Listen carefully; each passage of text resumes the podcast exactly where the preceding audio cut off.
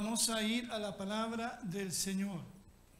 Delante fue leído el pasaje eh, donde vamos a estar basando esta predicación de esta mañana. Este relato que vamos a considerar aparece solo en el libro de Mateo. Y esta historia que Jesús cuenta y que fue delante leída está en medio de dos frases que son muy similares. Mateo 19:30 y Mateo 20:16 está la misma frase. Dice, así que los últimos serán primeros y los primeros últimos. Pero muchos de los primeros serán últimos y muchos de los últimos serán primeros. Y en medio entonces de estas dos frases, de estos dos textos, está la historia que vamos a considerar. Algunos piensan que el Señor quiso ilustrar lo que dicen esos textos con el relato, pero creo que hay mucho más que eso. En este relato hay preciosas enseñanzas que Dios tiene para cada uno de nosotros. El Señor Jesucristo nos quiere mostrar cómo se hacen las cosas en el reino de los cielos, en el contexto donde el Señor reina. La Biblia dice que los caminos de Dios son muy distintos a nuestros caminos. También dice que nuestros pensamientos no son los pensamientos de Dios. El Señor muchas veces nos descoloca. Por ejemplo, cuando Él habló acerca de quién es el más grande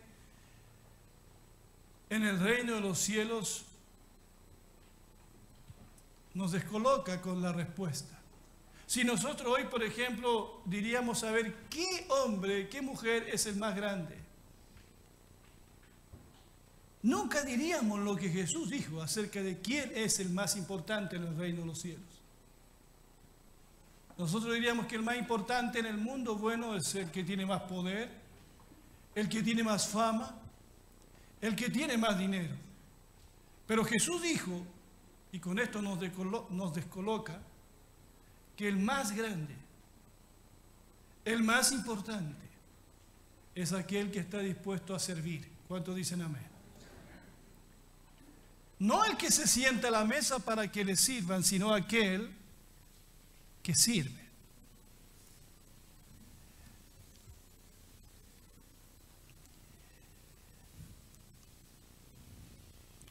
Asimismo, dijo, el reino de los cielos, y vamos al relato, se parece a un propietario que salió de madrugada a contratar obreros para su viña. Acordó darle la paga de un día de trabajo y los envió a su viñedo. Cerca de las nueve de la mañana salió y vio a otros que estaban desocupados en la plaza. Les dijo, vayan también ustedes a trabajar en mi viña y les pagaré lo que sea justo. Así que fueron salió de nuevo a eso del mediodía y a la media tarde e hizo lo mismo. Alrededor de las 5 de la tarde, cuando ya la jornada de trabajo estaba terminando, dice, salió y encontró a otros más que estaban sin trabajos. Les preguntó, ¿por qué han estado aquí desocupados todo el día? Porque nadie nos ha contratado, contestaron. Él les dijo, vayan también ustedes a trabajar en mi viña. Vemos aquí entonces a un hombre que es dueño de una viña y que en el tiempo de la cosecha seguramente necesitó gente para cosechar vendimier. Así que sale muy temprano. Interesante que no envía a su mayordomo a contratar gente, él mismo sale. Él mismo sale. Muy temprano y encuentra unos obreros por allí y acuerdas con ellos una paga La reina Valera dice de un denario, que era lo que ganaba un obrero en ese día. Así que ellos aceptan y se van a trabajar. Pero a las nueve de la mañana este mismo hombre encuentra en la plaza donde se juntaban todos los desocupados esperando que alguien los contratara a otros hombres más y le ofrece trabajo también en su viña.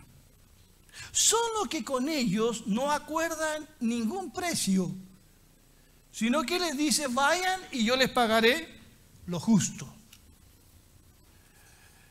Este hombre confía, estos hombres confían en que esta persona les dará lo que ha prometido. Pero este señor, al mediodía y a las 3 de la tarde, hizo exactamente lo mismo. Incluso más, a las 5 de la tarde, como dice el relato, encuentra a otros también que estaban desocupados y les pregunta, ¿por qué están aquí todo el día sin hacer nada? Bueno, porque nadie nos ha dado trabajo. Y los invita entonces a trabajar a su viña también y les pagará lo que él considera que es justo. Parece que este hombre estaba más preocupado en dar trabajo a la gente, independientemente de que fuera su viña. Les pregunta, ¿por qué están aquí todo el día desocupados? No les dice, mire, tengo trabajo en mi viña, necesito obreros. No, sino, que les pregunta, ¿por qué están aquí sin hacer nada? En los días de Cristo, porque estas historias están sacadas de la vida real,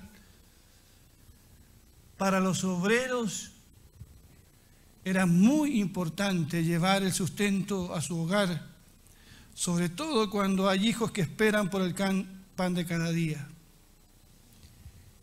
En esos días, como también hoy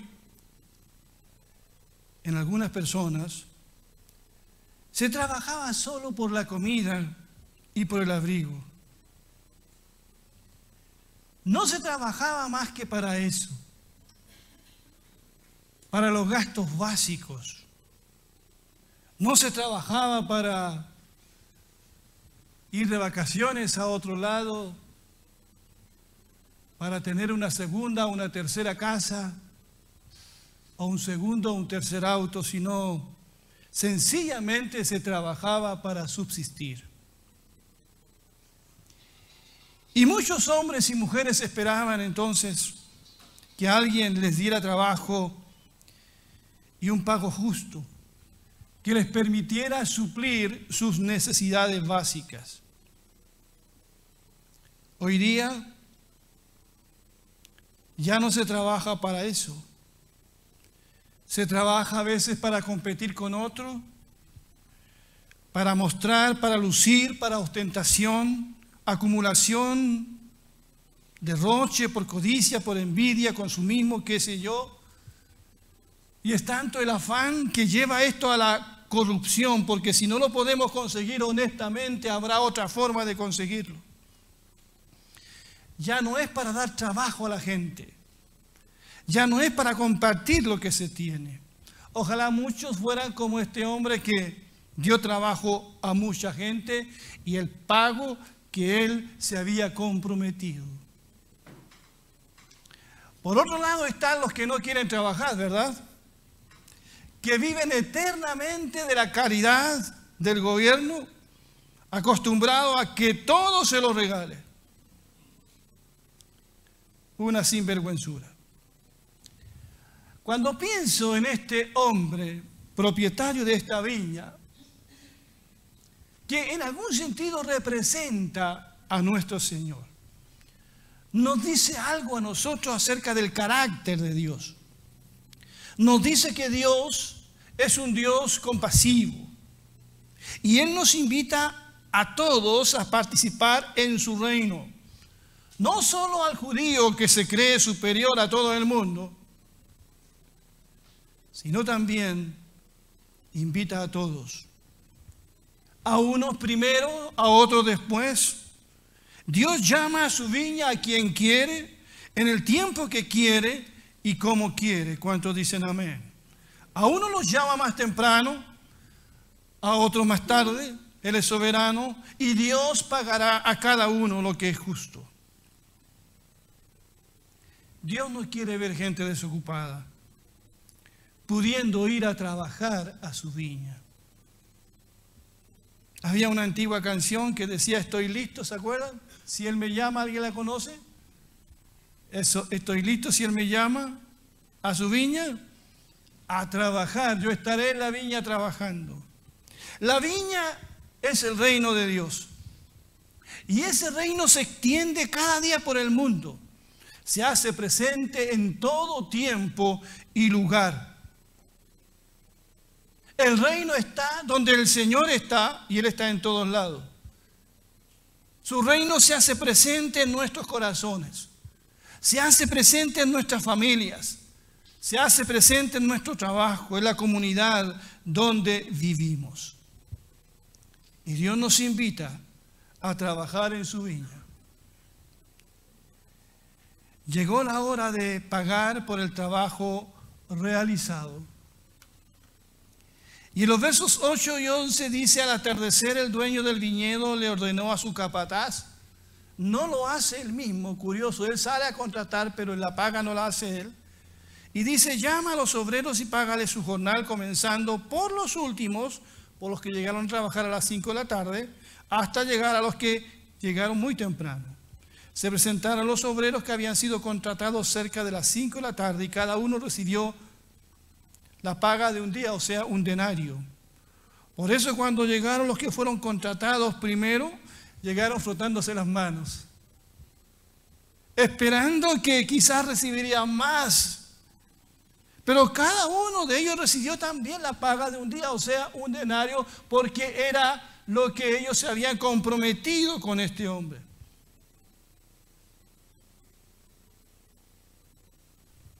Justo todo eso? ¿Qué piensan ustedes? ¿Les parece justo que hayan recibido todos la misma paga? habiendo uno empezado a las 6 de la mañana y otro a las 5 de la tarde, habiendo trabajado apenas una hora? ¿Podría algún obrero demandar a este hombre a la inspección del trabajo? ¿Qué piensa? ¿Ven injusticia aquí?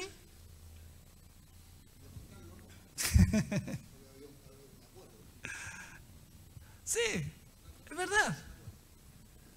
Los primeros no podían demandar ni decir nada porque con ellos había acordado esa paga. A los otros sencillamente les dice, les pagaré lo que sea justo. ¿Qué dice? Después, al recibirla, comenzaron a murmurar con el propietario. Estos que fueron los últimos a ser contratados trabajaron una sola hora, dijeron, y usted los ha tratado como nosotros que hemos soportado el peso del trabajo y el calor del día. Pero él les contestó a uno de ellos, amigo, no estoy cometiendo ninguna injusticia contigo. ¿Acaso no aceptaste trabajar por esa paga? Tómala y vete. Quiero darle al último obrero contratado lo mismo que te di a ti. Y mire lo que dice aquí. ¿Es que no tengo derecho a hacer lo que quiera con mi dinero? ¿O te da envidia de que yo sea generoso?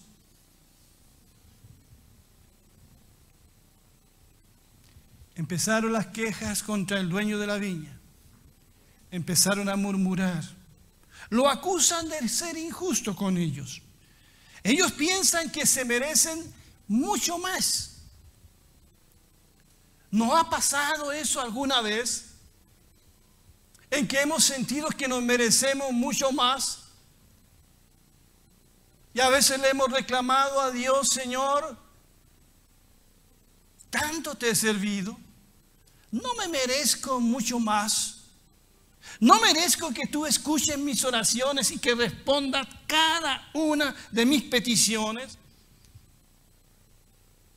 No soy tu hijo.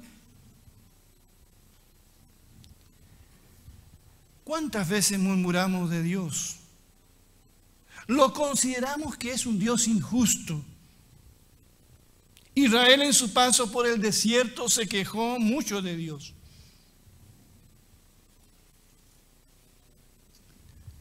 Este relato me recordó la historia del hijo pródigo, o mejor dicho, la historia del padre generoso. Ustedes la conocen, esa historia, muy conocida. ¿Verdad?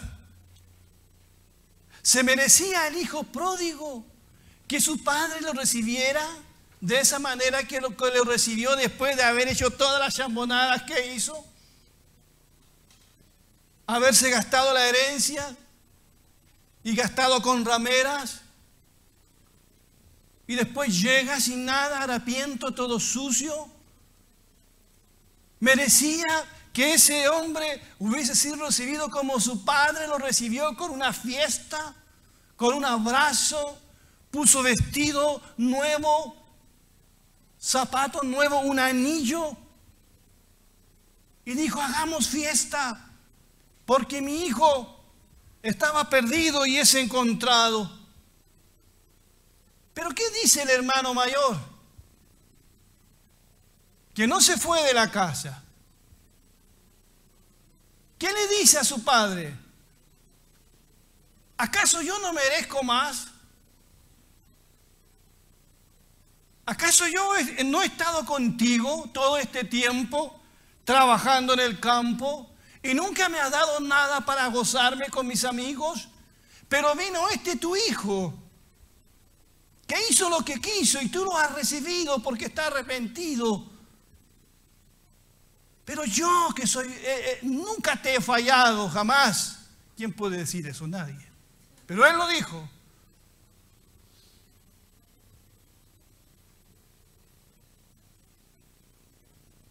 Este llegó a las 5 de la tarde y yo que he estado todo el día trabajando de sol a sol, no me merezco más. ¿Cuántas veces nosotros, para qué estamos con cosas, hemos reclamado así a Dios?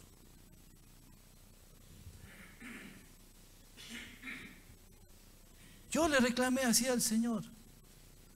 Cuando mi hijo estaba en el hospital y no teníamos idea qué, qué, qué enfermedad tenía y no teníamos dinero, no teníamos eh, a dónde llevar a nuestro hijo y era Navidad y yo tenía que predicar y mi hijo en el hospital.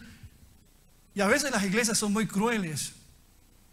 El pastor tiene que estar y yo allí decía, Señor, pero no soy tu hijo, no soy tu siervo, no he predicado tu palabra. ¿Por qué mi hijo está en el hospital? ¿Por qué yo no tengo los recursos para estar allí? Y darle lo mejor. Yo reclamándole a Dios. ¿Quién soy yo para reclamarle a Dios? Y a veces tú también le has reclamado a Dios. Y ha sido igual que estas personas. Y le hemos reclamado a Dios.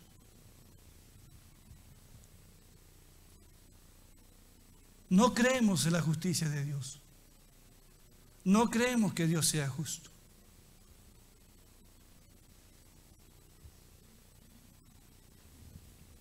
He visto cristianos quejarse a veces cuando voy por ahí y converso con ellos. No se los he dicho, pero lo he pensado. Creo que tenía que habérselos dicho. Y he pensado, ¿y quién es este para reclamar tanto? ¿Quiénes son para reclamar tanto a Dios? Y aunque fuéramos los mejores hijos, los mejores cristianos, tampoco podemos reclamar.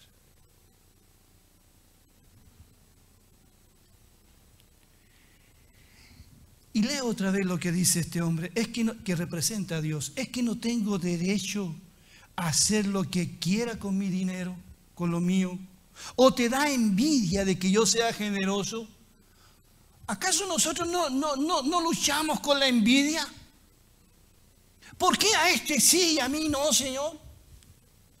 ¿Por qué le respondiste la oración a ese y a mí no?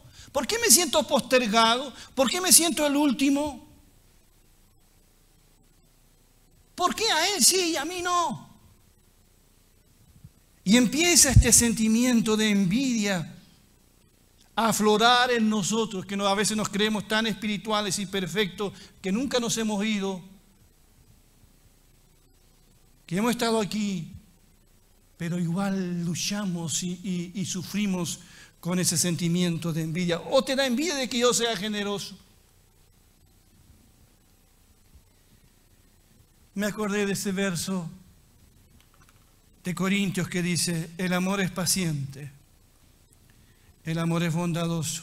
El amor, dice, no es envidioso, ni jactancioso, ni orgulloso. El amor es lo más humilde que hay. Si alguien dice que ama y es orgulloso, hay un problema allí. El amor no se comporta con rudeza, no es egoísta, no se enoja fácilmente, no guarda rencor. Amén. A veces queremos un trato preferente, pero Dios es libre de hacer lo que quiera. Si Dios actúa dentro de la justicia, tiene derecho a ser bondadoso con lo que a Él le pertenece.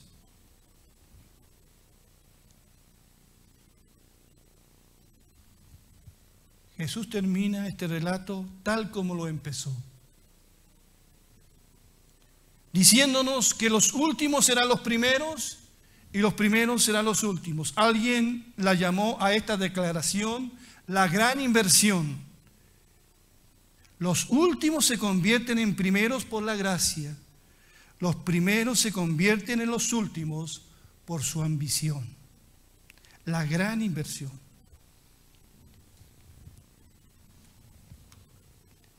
Así que los últimos serán primeros y los primeros últimos, pero muchos de los primeros serán últimos y muchos de los últimos serán primeros. Para terminar, hermanos y amigos, en este mundo injusto, en este mundo que discrimina, en este mundo que no valora a las personas por lo que son, sino por lo que tienen. En este mundo sin Dios, los últimos siempre serán los últimos. Y los primeros serán los primeros, los que tienen más, los que estéticamente se ven mejor las estrellas, los que hacen alarde de sus buenas obras, como los fariseos, que aman los primeros asientos, los religiosos, y los entre comillas cristianos que piensan que por su justicia propia serán justificados y tendrán mejor paga. Para ellos los primeros deben ser los primeros y los últimos los últimos.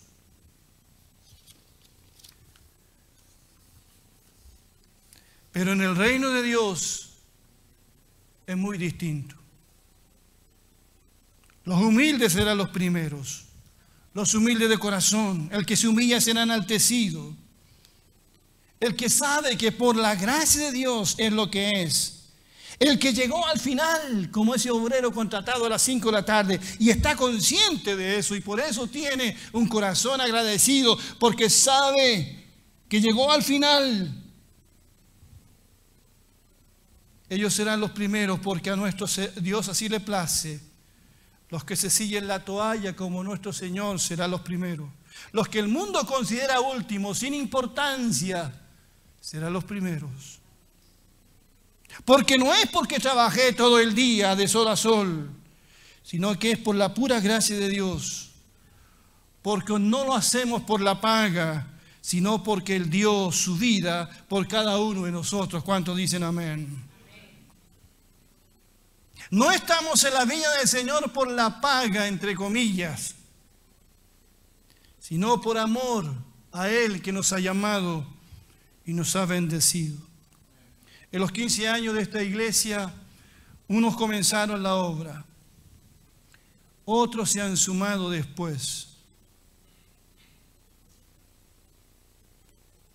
Seamos como Bernabé, de quien estaré hablando el próximo domingo, que fue comisionado a ver lo que estaba ocurriendo en Antioquía y al ver la gracia de Dios, alabó al Señor. Se alegró con Saulo de Tarso, con su progreso y lo bendijo y no tuvo envidia en su corazón. Al contrario, dio gracias a Dios. No tengamos envidia de la bondad de Dios. de los que llegarán a la iglesia. Somos llamados a trabajar en su viña, a no estar desocupados, pero movidos por el amor a Él, no por la paga, porque Él murió su vida, dio su vida por cada uno de nosotros. Los últimos serán los primeros. Que Dios bendiga su palabra.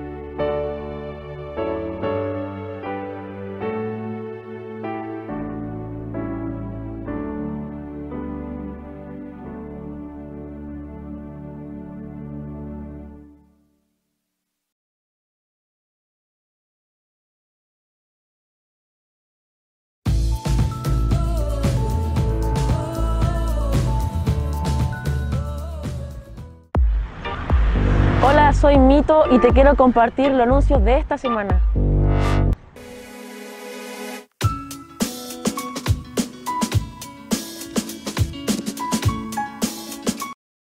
Clama a mí, y yo te responderé, y te enseñaré cosas grandes y ocultas que tú no conoces. Te esperamos los domingos a las 10 de la mañana. Dejen que los niños vengan a mí, y no se lo impidan. Hola amiguitos, te invito a participar con nosotros todos los domingos a las 11 de la mañana para saber algo más de tu amigo Jesús. Lleguemos ante su presencia con alabanza, aclamémosle con cánticos.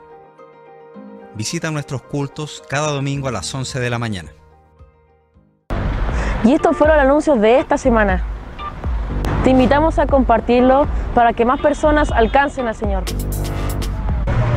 Te invitamos a ver nuestra fanpage, nuestro canal de YouTube y nuestro sitio web.